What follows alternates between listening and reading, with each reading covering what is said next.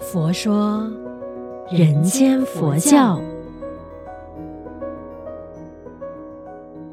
你好，我是主持人碧之吉祥，佛法生活化，生活佛法化。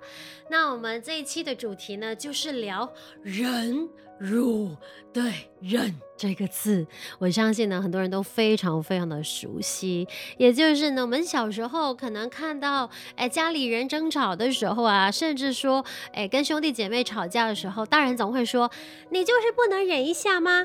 然后我们心里面就有很多的想法，很多的情绪，觉得为什么我要忍？明明就是他不对，明明就是他欺负我，为什么我还要忍？是不是觉得耳熟能详呢？这么一句话，心底话，可是又不敢讲出口，因为一讲出口，可能大人就会骂我们。那到了，上学校的时候呢，跟同学朋友吵架，老师也会说：为什么你们两个人就不能忍一下呢？好朋友就是要互相礼让嘛。对吧？所以呢，进到了社会工作的时候，哇，我们的上司啊、同事啊，常常就说：“哎呀，你就忍着，忍着一点吧，让他一下嘛。”那这个计划呢，就是还是要做的啊，等等。然后跟情人吵架也是，都说要忍、忍、忍。那常常我们就会有很多的心理情绪，很多的不平衡，就一直在问为什么？为什么我要忍？对吧？所以呢，我们不是有这么一句话吗？忍。一时风平浪静，退一步海阔天空。当然，这一个很平常心的时候去看待，没有什么事情发生的时候去看待这一句话，就会觉得，对呀，我就是退一步能够海阔天空嘛。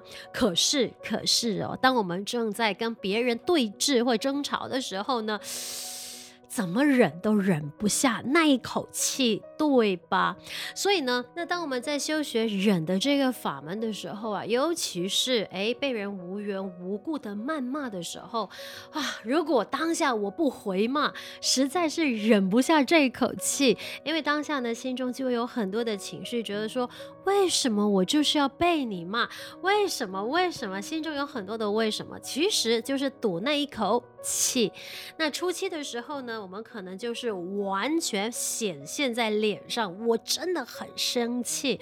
但是如果说要学习忍辱的话呢，可能至少先让自己啊。可能无法控制那一个情绪表现在脸上的那个方法，但至少我们先学习觉察，忍着，就是要从嘴巴吐出来的那一句话呢啊，先忍住，把它回收。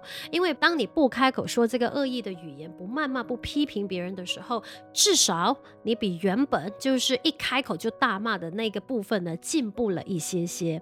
所以呢，我们就心里很不高兴。我知道，我明白，我也了解。但是呢，我们就是要在学习忍辱的时候呢，基本上就是学习不要去计较。就是呢，淡定的去面对的时候，其实这个就是忍的最高阶段了。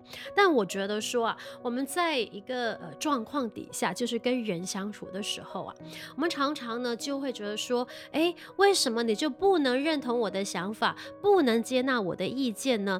然后我们就会觉得，我明明就是为你好，我明明就是有好一点的建议，等等等等的，甚至呢，我觉得说，哎，可能有一些事情我们做了之后呢。就会觉得啊，我就吃亏了。为什么你就这样子欺负我、打压我？那为什么我要忍呢？很多不服气的心态啊，觉得说啊，千错万错。都是他人的错，往往呢就是口出恶言，争吵了之后呢，哎呀，冲口而出的那句话，可能就会因此伤了对方，也同时伤了这段关系。我相信呢，我们人生当中啊，遇到很多很多的人，有些人就是真的因为一个争吵，那从此不相往来，甚至连别人提起他的名字的时候，你就觉得很厌恶，对吧？可是过了几年之后，你再想起这个朋友的时候，可能心中充满了无限的遗憾，开始懊悔啊！为什么当下我就不能忍耐一下呢？为什么我就这样呢？平白无故的失去了这个朋友？那其实呢，所有的懊悔啊，在之后基本上已经无法弥补这一段关系的一个缺陷了。对啊，那后来的学习就知道说，忍这一件事情其实并不是要委屈自己，而是我们可能就是在一件事情上面要顾全大局，或者。要考虑对方的立场。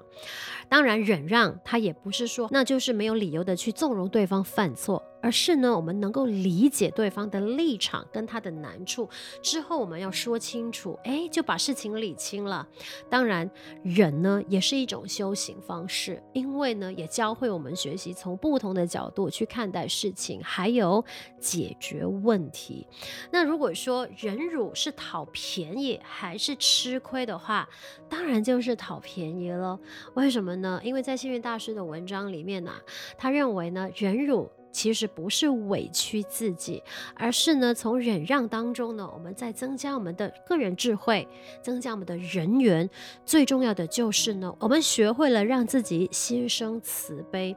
因为忍辱呢，在这个过程当中，他所获得的利益、啊，真的就是你没有办法想象的。当我们就是去学习忍让的时候，它真的不是消极的一种让步，而是一种宽容的慈悲。这句话呢，我自己。本身非常非常的认同，当我们对他人多一份的慈悲，其实呢，就是对他人多一份的谅解，同时也是在长养自己的慈悲心。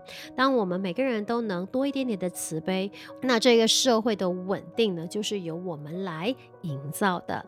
那新的一年呢，我们凡事学习多忍让一些些，多让自己常养慈悲心多一点点。我们一起学习，将佛法生活化，生活佛法化。欢迎你分享我们佛佑 Podcast 呢给身边的人。祝愿我们都法喜充满，福慧增长。佛说，人间佛教。